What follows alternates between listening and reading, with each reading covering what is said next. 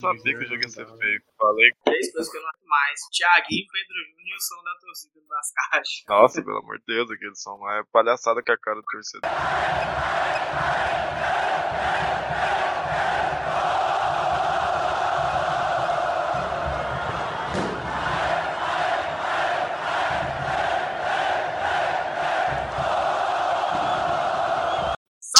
Nação colorada! Está no ar o seu VilaCast, podcast dedicado 100% torcedor do Tigrão, que é líder do seu grupo, campeonato ganhando, né, meus amigos?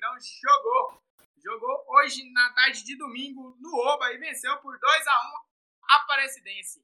Gols não, um golaço do Alain Mineiro. Alô, Mineiro! O homem bate de fora! Tem jeito não! Homem matador! Clareou, bater gol! Alô, Mineiro! É do Vila! Vila!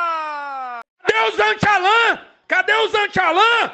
Respeita o King! Respeita o King! O Mineiro dominou, tem espaço, chute!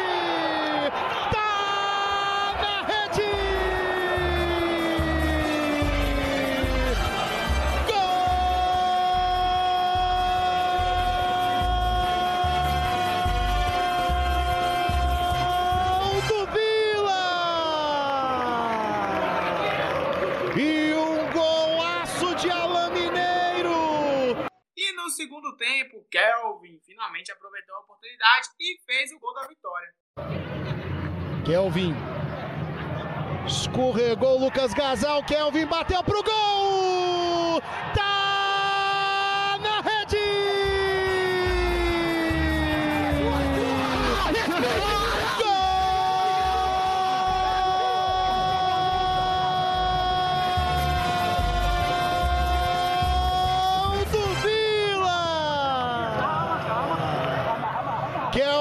Camisa número 20.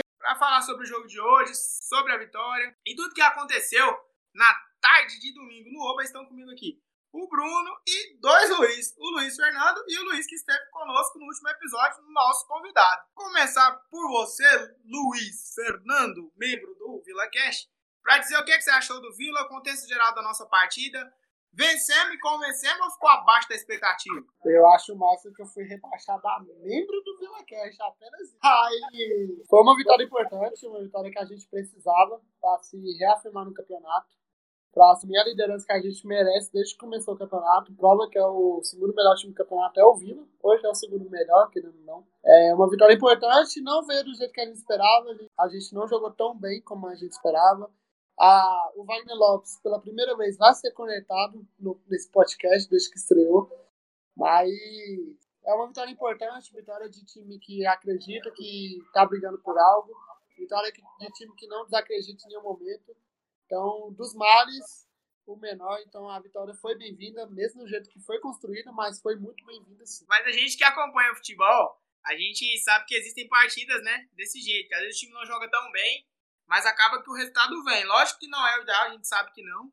Mas o importante são os três pontos, a continuidade, né, a sequência dos objetivos a serem conquistados. Passando agora para você também, Luiz, que está conosco. O que, que você achou da partida? Dá uma contextualizada geral no time do Vila e tá aberto às críticas. Você falou para mim que hoje vinha on fire para criticar, então seja bem-vindo e tá aberto. É, boa noite. É, eu acho que o time do Vila não foi tão bem como a gente esperava, mas veio a vitória, isso que importa. Chelsea muito mal, Pedro Júnior também veio pegar banco, não tá passando a hora de voltar. O Nil Formiga vem crescendo, né? O Alisson Maia também jogou muito bem. Achei que já pode pegar o lugar do Nilson Júnior. E é isso aí. Vamos pra frente. Vitória, líder do grupo. É isso aí, então. Eu concordo com algumas das opiniões. É, e agora fechando com você, Bruno. O que, que você achou do jogo? Algum destaque positivo ali dos 11 iniciais titulares? Alguém que. Eu acho que o grande destaque que sai do banco é o Kelvin. Mas teve alguém assim que te agradou assim, positivamente? Hoje a gente teve a estreia do Alisson Maia jogando como titular e no meio-campo o volante Éder. Bom dia, boa tarde, boa noite, meus ouvintes. Então, cara, eu acho que o único ponto positivo de hoje foi, foi o Alisson Maia, velho. De verdade. O time hoje foi muito abaixo. O Alain Mineiro também foi bem porque fez o gol. O Kelvin foi bem porque fez o gol. Mas o Alisson Maia foi o único jogador consistente que jogou bem os 90 minutos. E, inclusive, no finalzinho do jogo, eu vi que ele tava mancando. Não sei se vocês repararam nisso também. Ele tava mancando, acho que ele tava sentindo. Não sei se é a lesão antiga, o que, que foi. Foi câmera, tava- foi câmera. Só cara. É, pode ser. Pode ser porque ele tava parado muito tempo, né? Mas gostei dele pra caralho. Foi o cara do jogo pra mim, foi ele. Destaque nossa defesa junto com o Jorge. Mas fiquei puto com esse jogo. Puta que pariu. Inclusive, dormi quatro vezes assistindo esse jogo. Nossa, que jogo ruim, velho. Puta merda, velho. Na moral mesmo. Toda a animação do torcedor colorado. Mas, cara, o início de jogo do Vila não foi nada empolgante, né? Assim, a gente começou tendo muita posse de bola, né? Trabalhando essa bola ali no, na defesa da Aparecidense. Só que o Vila não estava conseguindo finalizar, né? Rodava muita bola, isso me irrita bastante. Eu acho que quando você ganha último terço de campo, que você tá próximo do gol, você tem que finalizar, você tem que testar o goleiro. Tanto é que, se eu não me engano, acho que a primeira ou a segunda bola que foi no gol do Tony foi o gol da Lameira. Aliás, o, o Alan falar pra você, às vezes ele não tá tão bem no jogo, mas o Negão precisa de uma bola, uma bola de fora da área pra meter caixa. E aí, como é que a gente fala mal do Alan Meira desse jeito, Fernando, membro do Vila Cast? A gente parece um pergunta. Ô, Bruno, tomar seu cu com essa coisinha. Cara, o cara tem um suporte de microfone e não tem um microfone. Eu tô aqui com meu microfone imaginário aqui. Aí. Mas, mano, hoje, depois de muito tempo, eu assisti o jogo com membros da minha família. Como eu sou membro do VilaCast, vou usar muitas palavras de membro. Assisti muito o jogo com membros da minha família. Rafael, o tio Wilson, o Christian vai conhecer aí essa galera que acompanha comigo há muito tempo. E eles falaram uma coisa certa, tipo, eles ficam falando, ah, Alan, 150 jogos, bater igual o Alan vai ser difícil, Alan é ídolo, e eu sempre, né, como crítico do Alan Mineiro, sempre falando, não, ídolo é uma palavra muito forte.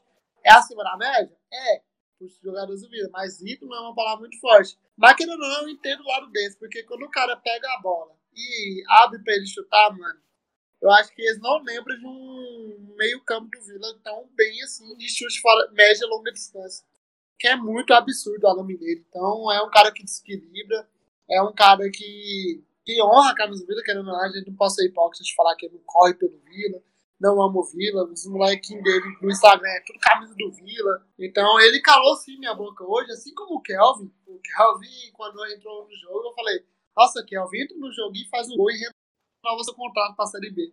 Foi isso que tem feito. Deu certo. Aí, aí é tipo isso, mano o Alan Mineiro é, é absurdo, é acima da média. Então, pela primeira vez nesse VilaCast, com mais de um ano de programa, eu falo que eu entendo quem chama ele de ídolo. Pra mim ainda não é. Mas hoje eu entendi um pouco disso. E ele é absurdo em, em chute fora da área, isso é indiscutível, é decisivo sim, e é indiscutível isso. Mas ídolo ainda não considero. A gente sabe que é a principal característica que o Alan tem, essa finalização de média e longa distância de fora da área. Eu acho incrível o jeito que ele pega na bola, ele consegue colocar força e direção ao mesmo tempo, né? A bola é muito raro ele pegar um chute assim de fora da área, que a bola vai toda torta, ou que vai pra cima do gol, ele consegue dar uma direção muito boa nas finalizações e quebra a marcação, né? O Vila tava encaixotado na marcação da presidência, não tava conseguindo criar nenhuma oportunidade clara. A primeira bola que a gente conseguiu ali no finalzinho do primeiro tempo, o Alan finalizou bem, fez um baita golaço e depois de 150 jogos, marca novamente no Oba. E, cara, se eu não me engano, acho que é o 45 gol dele com a nossa camisa. Então, assim, são quase 50 gols pelo Vila, né, com a nossa camisa. Então, é algo a, a se admirar e é um cara que pode nos ajudar, assim como tem nos ajudado muito, né, durante a temporada. Média de quase a quase um gol a cada três partidas, né, a média dele. Então, para nível Vila, tá excelente. Não tá ruim, né, tá, tá excelente. Voltando, trazendo um pouco Mas a discussão. que assistência do Bambu também, né? Pelo amor de Deus. O Bambu deu aquela olhada, cruzou. O que falar do caralho. bambu, hein? Eu quero que o Cristian me pergunte do bambu. o Bambu é engraçado a análise que alguns torcedores fazem. Eu vou até passar pro outro Luiz para saber também a opinião dele. Porque muita gente fala, ah, o Bambu joga ali porque ele volta, ele corre muito para marcar e tal. Ele tem se apresentado muito bem no ataque. Hoje eu acho que ele nem foi tanto como tem ido nos últimos jogos, porque o Robert jogava ali daquele lado pela Aparecidense, então ele deu um apoio ali o Celcinho marcar, que o Celcinho tá meio cansado. Mas, cara, tem sido um desafogo e a galera tem usado demais ali o Pedro Bambu do lado direito. O que, que você achou da partida dele, Luiz? É, pra mim o Pedro Bambu, ele vem crescendo a cada jogo também, é um jogador consistente, ajuda muito no ataque, muito na defesa, corre pra caramba. É, teve uma bola ali que ele chutou cruzado, que pegou no Tony e foi para fora. Quase foi o gol dele ali de novo. E para mim ele é um jogador muito bom no elenco do Vila. Para mim não devia sair e nem deve sair nunca. Para mim é titularíssimo no time. E você, Luiz, você tava pedindo para eu perguntar do Bambu. O que, que você tem achado aí do nosso atual camisa 7 titular da equipe? O Bambu é o tipo de jogador que ele anulou um ponto forte do Alcinho. Cara, desse, a gente fala que o Alcinho só tem um ataque e o Bambu, esse, essa temporada, né, a partir do momento que o Wagner Lopes chega no time, ele joga ali meio que de ponta direita. A gente não pode negar mais isso. Ele é um ponto direito do Vila hoje. É, e anula o Celcinho. Hoje você não vê o Celcinho chegando no fundo. E o Wilson chegou em mim e falou: Nossa, o Celcinho não chega no fundo, sai pra série B, não sei o que. Eu falei: Mas ele não tá chegando no fundo por causa do Bambu. Porque, querendo não, quando ele vai apoiar, o Bambu já tá lá. E o Bambu, hoje, antes do cruzamento que deu pro Alan, do passe que ele deu pro Alan, ele o Alan deu uma bola que ele fez o Alan, deu a bola nele, não levantou a cabeça, cruzou na mão do Tony. E na segunda vez ele levantou a cabeça e deu no pé do Alan Mineiro, que o Alan Mineiro fez fazer o gol. Então é um cara que é importante e me lembra muito o Maguinho. É polivalente, corre o campo todo, mas chega no fundo, quando levanta a cabeça faz certo, mas custa levantar a cabeça para fazer isso. Então é uma um quebra-cabeça que o Wagner vai ter porque o Celcinho ele parou de atacar, tá ficou com o Bambu, e o Bambu não dá para ser o ponto direito da Série B. Então vai ser um quebra-cabeça, mas calando minha boca também o Bambu. Falando do Bambu, ele foi, foi excepcional no jogo de hoje, como ele vem sendo. E você vê que a gente vai chegar nessa, nessa parte, cara, ele foi o nosso melhor atacante. Tirando o Kelvin que entrou e fez o gol, mas ele foi o nosso melhor atacante, velho. O chute mais perigoso dele que sem ser do Alan e do do Kelvin foi o dele. Que o Tony faz a defesa debaixo das pernas. Não sei como que ele miserável defendeu aquela bola. Fez a, ele fechou as pernas na hora que o bambu chutou. E a bola saiu. Mas porra, o Bambu é nosso melhor atacante, velho. Tem que ficar um sinal lá de alerta ligado aí. O Enan entrou e fez muito melhor que o Pedro Júnior fez no decorrer da partida inteira. Então, tem que bater muita palma pro Bambu, viu? Porque o cara já jogou de todas as posições aqui no Vila. Só não jogou de goleiro porque não deram a luva pra ele. Porque de resto, já jogou em qualquer lado. Cara, é lateral, volante, ponta e à noite ainda é chapeiro lá na ducheria da esposa. Que homem, uma máquina, literalmente. Mas é importante você puxar esse gancho da gente ligar o alerta pro ataque. Porque grande discussão da torcida é, ah, pô, o Bambu não é o ideal, não é que a gente precisa pra Série B. Mas é o que tá jogando e tá dando conta porque a gente vê que o Calvin ele sempre entra do outro lado, né, do lado esquerdo, ele é aquele ponto que joga com o pé invertido, do lado direito, perdão, joga com o pé invertido e não tem entrado naquele lado, né? Então, o que que a gente olha pro banco, o que que a gente tem? Aliás, meu Deus, a gente vai chegar lá, eu vou fazer toda a minha crítica, mas se o Marcos Paulo é ruim, é horrível, de centroavante, de ponta, quando ele entra, cara, eu só assisto o jogo pelo meu amor ao Vila, mas a vontade de desligar a televisão e sair de frente. Meu Deus do céu, Wagner Lopes não faz isso comigo, não. Tem o Marcos que tava lá, que entrou bem, fez gol na Copa do Brasil. Acho que ele ficou um pouquinho queimado pelo jogo do Goianese, né? Bem sumido. Mas é incrível, né? Não dá pra você, pra gente acreditar uma oportunidade de um ponta ser o Bambu e do outro lado a gente não ter ninguém, né? Tem o Thiaguinho durante o início do jogo, que, pô, até agora entrou numa descendência, né? Tá só correndo e mais nada. Mas o que, que, você acha, é, Luiz? Você acha que final de alerta ser ligado é uma interrogação que o Wagner ainda tem na cabeça, ele não tem ainda é, definido quem é o nosso titular? Ou o negócio é fazer a experiência, principalmente aproveitando agora a reta final de campeonato ano, já que a gente ainda tem mais um jogo aí para terminar essa primeira fase? Eu acho que a hora certa, né, de testar o time, fazer algumas mudanças, ver qual que vai melhor na posição, porque agora é a hora. Porque tá chegando já o mata-mata da, do Goianão, aí vai ter que ter um elenco melhor para poder jogar, o que a gente pode pegar um possível Atlético Goiano. Alves também tá bem. Eu acho que o Bambu jogaria melhor de volante, na minha opinião. Só que não tem como tirar o Dudu, o Arthur Rezende. No caso, se ele entrasse com os dois, jogaria ali frente, o Mineiro, mais à frente dele, o Thiaguinho e o Enan. E o Pedro Júnior tá horrível no time do Vila. Pegar banco, a bola tá dominando ele. Acho que uns três lances que o Pedro Júnior não conseguiu dominar a bola e deu contra-ataque pro time da Aparecidense. Lamentável ele, na moral. Eu até gostei de abrir essa discussão do Pedro Bambu, você até citou bem, né?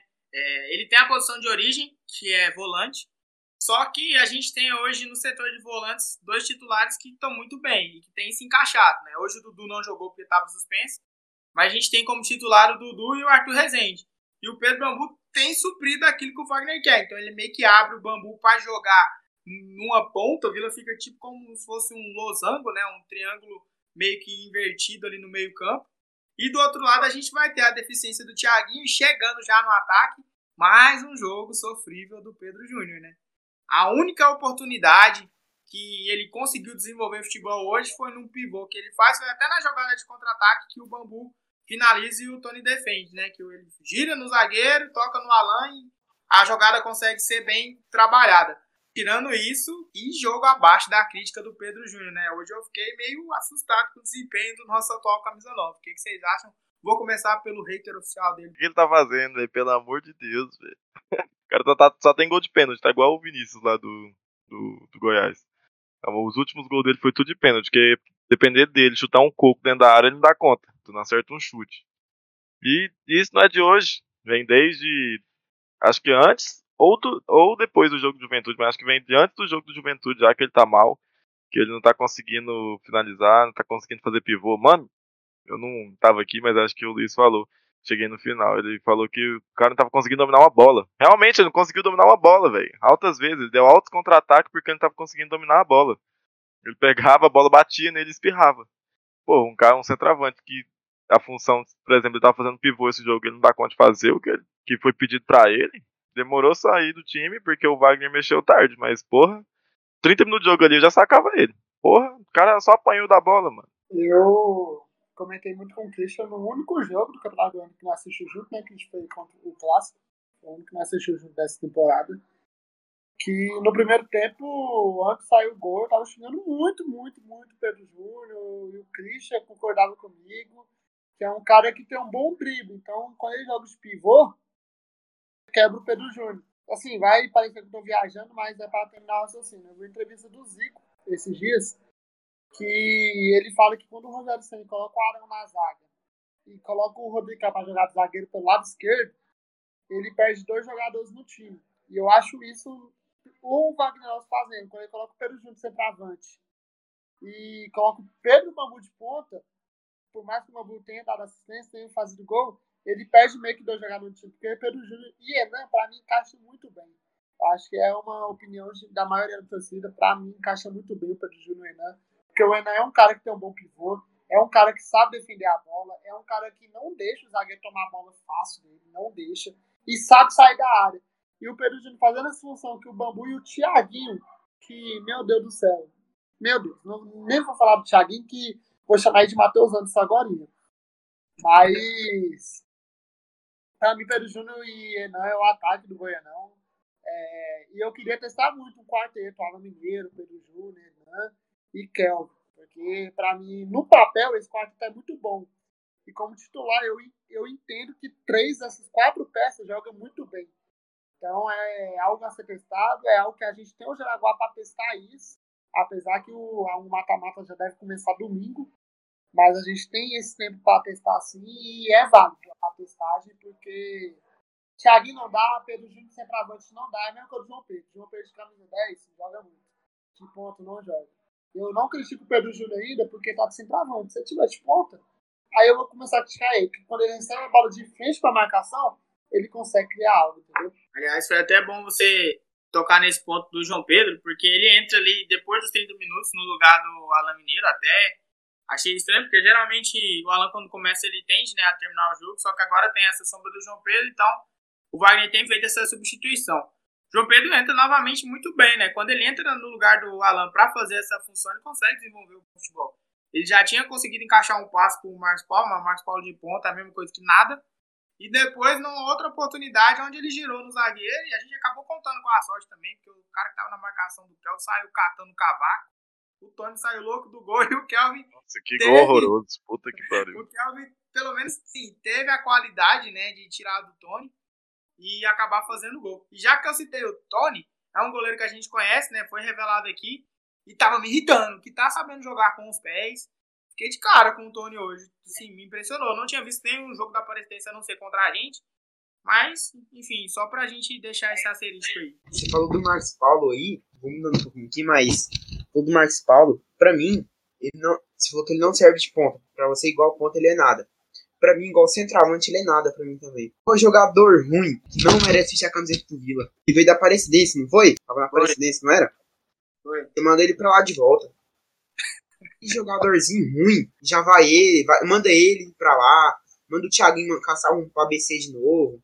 Jacuipense. Jogador não merece jogar no Vila, não. Tá doido. Eu trabalho com primo do Marcos Paulo. E ele, ele me fala que.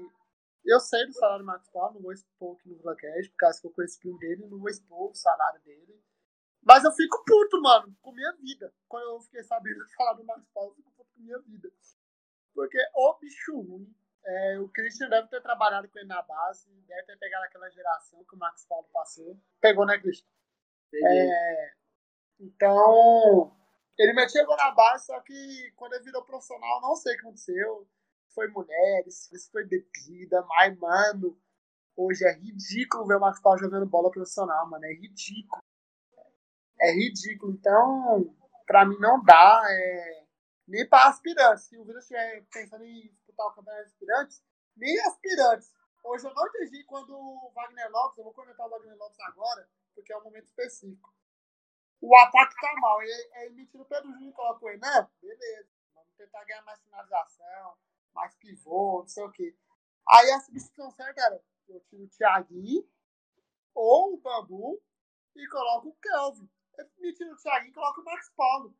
Aí eu deixo o time lentaço. Ele foi salvo pelo Kelvin, pela atrapalhada do zagueiro da Aparecidense lá e foi salvo. Mas foi ridícula a substituição dele, vocês vão concordar comigo. Não, isso daí é uma coisa que não pode discordar, né? O Marcos Paulo não pode ser a primeira substituição mais nunca.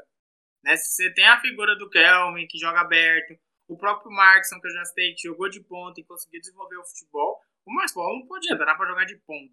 Aliás, eu gostaria de ter uma, uma pergunta pro Wagner falar, o que, que você enxerga no Marcos Paulo de ponta? Qual que é a sua ideia quando você coloca ele de ponta? O que, que ele desenvolve? Porque até então eu não consigo enxergar nada de útil. Vocês conseguem enxergar alguma coisa? Tem nem como, né, velho? Enxergar alguma coisa nessa porra, pelo amor de Deus.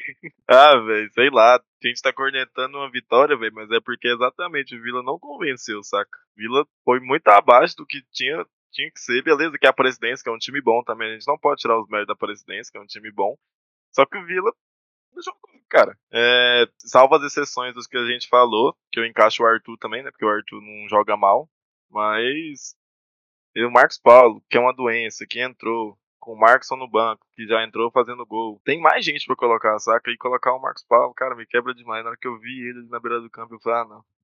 Já era, empate ou derrota hoje. Não tem jeito. Mas aí o zagueiro deu uma de pateta lá e entregou pra gente. Tem outra análise, né? A análise é exatamente essa. É até engraçado, né? Parece que a gente tá gravando um podcast depois de uma derrota ou de um empate, assim, sofrível, né? Não, a gente venceu, mas igual a gente citou no começo, né? Foi uma vitória, tipo, três pontos. Uma vitória muito importante, né? Acho que o gol do, do Kelvin vai dar confiança para ele quando entrar no jogo, conseguir desenvolver mais o seu futebol, né? Melhorar em oportunidades criadas também. É, mas ficou aquela, aquela questão do pezinho atrás, né? A gente vinha falando aqui no Vila Cast durante a semana que tinha um jogo difícil contra a Presidência, né? No domingo, que a gente tinha que vencer, convencer. Que é uma equipe que é muito bem treinada pelo Thiago Carvalho, né? Tinha alguns jogadores que a gente sabe que estão desenvolvendo um bom futebol, já não é de hoje, né? Que é o caso do Alex Henrique, do próprio Albano, né? Camisa 10, jogou bem hoje também. O próprio Tony no gol, que eu não, não havia visto jogar com frequência, hoje mostrou que tipo, tá bem, também pro nível de aparência tá um goleiro aceitável. O lixo do Wesley Matos ficou no banco só enchendo o saco. Ele podia até ter sido Tomou cartão. aquele auxiliar técnico lá. O cara conseguiu tomar cartão no banco. E tem gente que ainda Ele gosta desse né? cara. Ele forçou pra É, jogar, o- forçou pra- pra... pra jogar o- a fase final lá. É, tem Quando- essa questão também. Quando o juizão puxou o Jefferson, né, que é o juiz hoje, ele puxou o cartão vermelho, eu jurei que era pro Wesley Matos. Eu jurei, eu jurei, jurei, jurei. Ele já vinha, né, na sequência de reclamação, né? Mas é boleirão de tudo, ficou no banco enchendo o saco para tomar o cartão e entrar zerado na fase final. Mas eu acho que se existe um ponto positivo, assim, mesmo nessa vitória que o Vila não chegou a convencer tanto, foi que conseguiu duelar, né? Conseguiu, assim, é, jogar de igual para igual com um time que, querendo ou não, tá com uma pontuação praticamente igual à nossa. Tá colado ali na gente na questão do, do grupo B. E acho que o campeonato em si ele começa no final de semana, né? A fase final. Essa primeira fase, lógico que é importante você trabalhar o time, você encaixar algumas peças que ainda não não conseguiu encaixar ainda, se você rodar elenco. Mas de agora para frente a gente tem aí um jogo quinta-feira com o Jaraguá, que é mais cumprir tabela, fazer experiências, vai um mistão para lá, né? Já que a gente tem vários jogadores aí suspensos por conta do terceiro cartão. Mas o campeonato começa final de semana e segue com você, Luiz. É, rapidão, só um assunto que eu queria puxar. Dois assuntos, na verdade. Vou roubar meio que seu ponto. A gente não tá assistindo a partida do Eder hoje. A gente não sentiu falta do Dudu. O Eder substituiu muito bem, então a gente não pode deixar de elogiar ele. Mas o Vila tem tudo para ter uma sequência bem difícil. Pelo fato, o Atlético, querendo ou não, tem elenco. A gente viu que a gente não tem time reserva.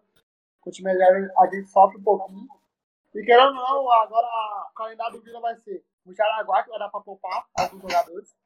Aí vai jogar as, quartas de finais contra ou o Jataíense, ou o Crack, ou não lembro o time, mas tem três times que a gente. Ou Anápolis, Crack Jataíense, ou o Anápolis, vai ser um dos adversários a gente vai ter. Beleza, pegar as quatro do Goianão. Provavelmente no meio da semana que vem vai ter um jogo contra o time de Série A, contra o time gigante.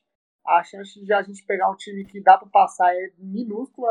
Acho que na Copa Brasil a gente chegou onde que dava pra chegar. Eu até brinquei com o Gustavo aqui hoje, que o Gustavo é um mochanista, que é bem normal a gente achar no, no, no mundo aqui no, em Goiânia hoje. Que é o Vila pega um Flamengo, dá um Donato marcando o Gabigol, o Formiga marcando o Everton Ribeiro, o Celcinho marcando o Bruno Henrique. Então, querendo ou não, a gente sabe a nossa limitação. A gente sabe que se passar dessa fase, mas se não passar, a gente não pode queimar o time. Dependendo do adversário também. Mas é uma temporada, vai ser um calendário difícil. Então. Vila! então, ter classificado com antecedência, ter retomado essa liderança hoje, que era para ser nosso desde o começo do campeonato, é, foi importantíssimo por causa disso, mano. Porque eu acho que para você ter um caso onde que eu quero chegar, tem um caso como o Botafogo. Botafogo, a próxima partida do Botafogo é contra o Vila. Não tem outra partida pro Botafogo jogar. A próxima partida do Botafogo ele vai jogar a última rodada do Carancão, vai jogar, já tá eliminado, vai pegar o Vila depois. Então vai ficar quase um mês sem jogar. Então o Vila vai ter um calendário difícil, a gente infelizmente não tem elenco. Então acho importante frisar isso também, que o Éder substituir bem foi, foi bacana para nós. Mas o Formiga, por exemplo, é suspenso. Quem vai jogar de lateral esquerdo?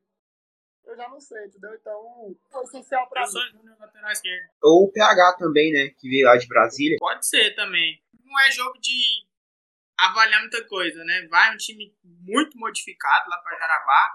É, eu andei dando uma olhada nos jogos do Jaraguá é, hoje à tarde, estava sem nada para fazer antes do jogo. O campo lá tá daquele modelo, estilo interior de Goianão. Então, assim, acho que quem não vê vai poupar os olhos e a mente e a cabeça. E por isso que eu falei que o campeonato começa domingo. E falando, né, da, dos jogadores que entraram hoje, né, o Alisson jogando os 90 minutos muito firme. Uma coisa que eu gostaria de citar, estava até esquecendo, muito bom na bola aérea, né? Não chegou a pegar uma bola, principalmente no ataque assim, claro, acho que teve uma oportunidade que ele perdeu um pouquinho de tempo da bola. Mas assim, todas as bolas alçadas ele chegou, então isso me agrada muito. E na defesa, bem também, né? Não inventa muito. Quando tem que cortar dando balão, dá balão. Então é zagueiro, zagueiro. Então gostei muito. E o Éder, né? Acho que a minha grande preocupação era ali no lugar do Dudu, porque o Dudu vem muito bem, né? Então, quando você perde uma peça assim, então quem entra para substituir acaba que pega a sombra do cara que tá jogando bem. Vai ser o caso do Arthur Rezende, né? Lógico que pro jogo lá a gente vai vir com o Dudu de titular, mas eu tava meio preocupado com essa questão. O Éder entrou jogou muito bem hoje, fazendo síntese ali de primeiro volante, acho que foi o ideal. E vai pegando confiança, né? É, muita gente já vinha avaliando que talvez não seria um jogador que poderia ser aproveitado, tinha que ser emprestado para pegar um pouquinho de bagagem. Eu até cheguei a concordar mais ou menos nesse sentido, mas vai ganhando oportunidade, né? O Wagner vai dando oportunidade para os jogadores mais novos e eu acho que é importante. Dando sequência né, a toda a nossa discussão, a gente já falou né, um pouco do time do Vila, é, os titulares, as reservas que entraram, acho que só o Kelvin né, conseguiu se destacar, acho que João Pedro também não teve uma jogada assim é, tão, é, como é que fala assim, de destaque, né? Participou do segundo gol, mas, enfim, para mim entrou bem. É, do time da Aparecidense, é, o que, que, vocês acharam? Um time muito bem encaixado, um time que vai classificar. É, fora os destaques né, que eu sei aqui, Albano, Alex Henrique, Tony. É, é um time que lá para frente, na fase final, pode ser encardido? Com certeza, né? A Cidinha já mostra isso tem muito tempo. E eles estão com esse time encaixado aí desde a Série D, né? Do ano passado, que acabou esse ano. Então, é um time que vai dar trabalho sim, o técnico tá lá à frente deles. Já tem um elenco na mão, sabe do poder de força que tem. É, não conseguiram ganhar do Vila hoje, mesmo com força máxima, não conseguiram, mas é um time sim que dá trabalho, dá trabalho para todo mundo. Empataram com os Mongé na última rodada, que foi garfado, né? Mas empataram com os Mongé. Mas é um time que vai dar trabalho com certeza. E voltando só um pouquinho antes aí do assunto do jogo de Porá, é um jogo que a gente não pode. Porá não, contra o Jaraguá. Um jogo que a gente não pode ignorar, porque, querendo ou não, a liderança não está garantida pra gente. A Aparecidense vai jogar e a gente também, então a gente precisa ganhar sim esse jogo para manter a liderança, que vai ser importante pra gente. E mas é um jogo de teste, né? Tá o Bambu de fora, Formiga, se eu não me engano, Donato Arthur. E Arthur. É, Donato e Arthur. Então são quatro jogadores importantes pra caramba no time. Eu acho que os dois mais importantes, né? Que é o Arthur e o, o Bambu. Se for pegar assim, o Bambu hoje é importante pra caramba. Então, é um jogo que vai ter, vai ter que ser certa cautela. Porque a gente sabe que o Jaraguá é um time enjoado. Mas tem que fazer o resultado lá também. Independente de quem entrar, tem que abraçar o que o Wagner fala, né? E o Vila não tem reserva, que é todo mundo no time só, e ir pra cima dos caras. Mais alguma questão sobre o jogo de quinta? Ou já podemos passar mais essa análise pra fase final e encerrarmos o nosso episódio? O jogo de quinta segue, serve único e exclusivamente para a gente ter a vantagem de decidir a, a quartas e a semi em casa. Porque desde que começou o Goianão, o Bruno e o Cris não me deixam mentir, eu falo que a final não foge Atlético contra Aparecidense ou Vila. E sobre essa dúvida, eu sou mil vezes mais o Vila. Mostrou que é mais time que a Aparecidense nos dois jogos. Hoje até que não, mas hoje domingo a gente jogando pós-jogo. Mas lá em Aparecida foi um jogo que qualquer um dos dois times poderia ganhar, que seria um resultado justo. E hoje, infelizmente, não, não jogou tão bem. A Aparecida teve chance também de ganhar o jogo, mas ganhou quem teve a melhor chance. Então, qualquer um dos dois times que ganhasse também não seria injusto. Então, chegar na final é algo que o Vila tem que acostumar. O Vila tem que estar na final do Goianão. É uma das poucas temporadas que o, que o nosso rival 85 é um dos piores times do campeonato. Hoje eu vejo o Goiás atrás de Grêmio Anápolis, vejo o Goiás atrás de. Vejo o Goiás atrás de. de Vila, vejo o Goiás atrás de, de Atlético e de igual para igual com os outros que tá classificando. Então, querendo ou não, quando o Moché tá nessa fase, o Vila tem que acostumar. Então, o Vila tem que acostumar tá na final. Se o Moché ou o Atlético vai na pior fase, o Vila tem que estar tá na final. Tem que acostumar. Eu, uma coisa que o Cris sempre falava, ele, ele, parou de falar em 2019 porque a gente acabou caindo da Série B para a Série C. Mas o Vila tem que acostumar a brigar por acesso, brigar por títulos, acostumar com o jogo grande. É algo que a gente tem que acostumar e eu espero que esse ano, se a gente não for para o final do Goiano, eu já sinto uma vergonha, porque a gente não vai pegar o Atlético na, antes da final. Então a gente tem uma obrigação de chegar na final do Goiano. E, o que, se chegar lá, aí é outra questão, aí vai prevalecer rivalidade, vai prevalecer o melhor time, que infelizmente é o de Campinas, mas que a gente tem total condição de ganhar esse campeonato, tá nítido. Não pode acontecer o que aconteceu em 2020, cair pra Jaraguá, entendeu? Aí a gente tem total condição de fazer um bom ano, mano. É, já vejo no futuro que o Vila, lá no final do ano, tá brigando por coisa boa. E a grande lição que fica de 2020 é essa, né? É de classificar bem de uma primeira fase para a fase final, decidir em casa, acho que fugir desses campos do interior que em fase final a gente sabe que os caras acabam dando aquela modificada no gramado, aquela coisa toda para meio que igualar em condições técnicas. Então é classificar bem para trazer o jogo para Goiânia, seja no Ouro, no Olímpico, sei lá onde for, mas para decidir num campo onde a equipe já está mais acostumada a jogar. Que aí é se impor, é jogar o jogo, é classificar e dando tudo certo, chegando na final, independente de, adversário.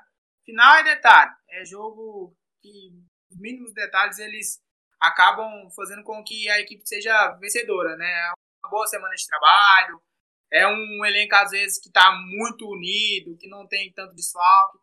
Mas aí a conversa mais para frente que a gente vai falando, acho que o episódio de hoje ele tem que ser pautado muito nisso, né? O Vila venceu, não convenceu, mas são três pontos importantes, é seguir e esperar. Espera o jogo de quinta, roda o elenco, faz a rodagem de elenco, né? Dá oportunidade para quem vai entrar e tem que pontuar. Pontuar a quinta para poder se manter na primeira posição e pegar uma fase final, querendo ou não, um pouco mais tranquila.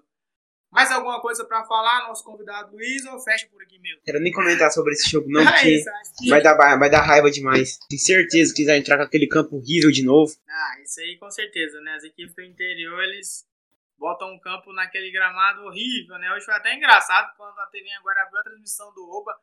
Aí já, já vi, tava no Twitter na hora, o pessoal, nossa, mas o gramado do Oba tá com esses recortes aí, essa grama meio amarela, não sei o quê. Pô, isso daí é o sol, o que, que adiantou? Lá em Iporá, a grama tava verdinha, mas tava alta pra caramba, né? A bola horrível mais o que tudo. Então deu aquela enganada, né? De longe parecia que tava perto, e de perto parecia que tava de longe. Foi mais ou menos nesse sentido. Mas é isso então. Fechamos por aqui. Essa é a nossa análise do pós-jogo. Vila 2, Aparecidense 1. Próximo jogo do Tigrão. Quinta-feira, às 3h30, no estádio Amintas de Feitas. Aquele horário cruel para quem trabalha, quem tá no ralo, não tem como acompanhar, é difícil. Eu vou ter que sofrer, vou ter que assistir esse jogo, porque meu horário é totalmente alternativo. Então estarei online assistindo essas cenas que com certeza serão lamentáveis, mas horrível. espero que seja uma vitória do Tigrão. Passando para você agora para finalizar o nosso episódio com o merchan do VilaCast e do nosso Alan David, o menino das artes e o nosso atual capista. O Alan é, revolucionou o VilaCast, né? Importante frisar que passou mais de 100 inscritos é, essa semana. A gente agradeceu os 100 inscritos. O Bruno hoje mandou uma mensagem bom dia falando que tinha 111. Eu acho que a gente nunca tinha ganhado tanto inscrito em um dia. Parece pouco, mas quando você faz um, um conteúdo exclusivamente para um certo público, acaba sendo muita coisa. Então é tipo 11 vilanovenses que do nada começou a escrever no canal do VilaCast. Então é bacana pensar. Então segue o Alan David antes de tudo. É, dois, dois vídeos que eu queria indicar para é, vocês, ouvintes do VilaCast, quem assiste a gente no YouTube assistir. O primeiro é lá nos Viajantes do Vila, um papo clubista que eu fiz com o Christian, que, que foi bacana demais o conteúdo. Vou relembrar isso, tá, quase um ano que tá no ar. Então a gente presta para vocês lá dessa coisinha para tentar motiva moti- motivacionar a gente fazer de novo, se vocês gostar. E assistir a entrevista do Christian, que representou o VilaCast lá no canal do Vila Novilho, do nosso amigo Júlio, que foi lá no Vila Novilho, mais de uma hora e 44 de, de entrevista e mais de três horas esperando a energia voltar para a entrevista. Mas vai lá também que ficou bacana o bate-papo. E segue a gente, mano, né? Arroba Neilão VilaCast, Twitter, Instagram. Pode seguir a gente lá, que a gente tá tentando postar conteúdo. A gente tem live pré-jogo agora. Então, suponho que o Vila tem no mínimo mais quase 50 jogos na temporada. Então, segue lá que é 50 pré-jogo que vocês vão ver. Então segue a gente lá para dar aquela força. E quem quiser participar dessa bagunça aqui, a gente é aberto para todo convidado. Então só mandar uma DM ou um direct, DM no Twitter ou direct no Instagram, que a gente vai convidar você para gravar, sem papas amigos, sem cordinha presa com ninguém. A gente está aberto para o torcedor, que nem o Christian fala. Podcast feito do torcedor para o torcedor, então vocês são todos bem-vindos. É isso aí. Só puxando o gancho rapidamente, falando das lives pré-jogos. A gente começou, né, com esse projetinho aí. Geralmente fica mais fácil de fazer no final de semana, né? Que a galera tem um dia até pra desenvolver, né? Porque, igual, meio de semana só eu consigo assistir o jogo. Então não tem como fazer uma live pré-jogo comigo sozinho, né? Por mais que a gente tenha a galera que acaba entrando, fala alguma coisinha, interage ali, mas quando você tem pelo menos duas pessoas, dá pra gente desenvolver assunto e conteúdo. Aliás, hoje fica uma corneta pro nosso estagiário, que a gente entrou uma hora antes, esperando a escalação e a escalação chegou, vai chegar quase na hora do jogo. Mas ok, vamos continuar com o projeto de live pré-jogo. E nosso convidado Luiz, finaliza aí pra gente, o que, que você achou? Segunda vez no VilaCast. Tá virando rotina já, hein? É, queria mais uma vez agradecer a vocês né, pela oportunidade. É, tô gostando demais de participar. É, já acompanhava vocês há um bom tempo já, desde antes do Adalberto, quando vocês fizeram com o Adalberto a entrevista. E eu queria agradecer novamente e falar que quero participar mais vezes, né? Então é isso, galera. Valeu! Valeu, tamo junto. Sempre que se sentir confortável, quiser participar, só falar com a gente, ou então quando a gente precisar mesmo, a gente é cara de pau, igual foi hoje. A gente já, já marca lá e dentro do tempo O livre. Luiz ia ramelar e chamou outro Luiz. É isso aí. Bruno, mais alguma coisa ou podemos encerrar por aqui? O Bruno, o Bruno tá curando a ressaca até agora. Acabou, acabou, acabou. Tô mesmo, hoje eu tô morrendo. Mas esse episódio foi um pouco diferente, mas foi curto também. Mas é porque a gente tá indignado com o jogo de hoje. E se fosse criticar tudo que tinha pra criticar aqui, a gente ia ficar três horas falando. Mas hoje é domingo, né? Então vamos dar uma relaxada e ficar de boa. Mas é isso. Segue nós. Tamo voando, hein? Voando alto. Segue O projeto- e segue o líder. É, isso aí. Com os projetinhos aí, com os projetinhos que se dá certo, Vila Cast vai voar mais ainda. é, é, Vai eu- voar mais ainda. Então, Antes de encerrar, esquece. novidades fortes. Em breve. Novidades Em em breve. breve. Carregando. Dando tudo certo aí, vocês vão curtir pra caramba a novidade. Vamos torcer pra que dê certo, que vai melhorar demais o conteúdo que a gente já prepara pra vocês. E é isso. Tamo junto sempre. Até a próxima oportunidade. Que venham os três pontos lá em Jaraguá. É nóis. Valeu. Vila! Valeu, Vila! Valeu, Vila. Chama! Fechou. Fique agora com o nosso pior ou melhor momento. É, você falou aí do que o enxerga de bom Marcos Paulo. Acho que quem enxerga alguma coisa de bom nele é o último adversário, né? O lateral lá que só tá entrando de ponta, o lateral deve sentir um alívio, né?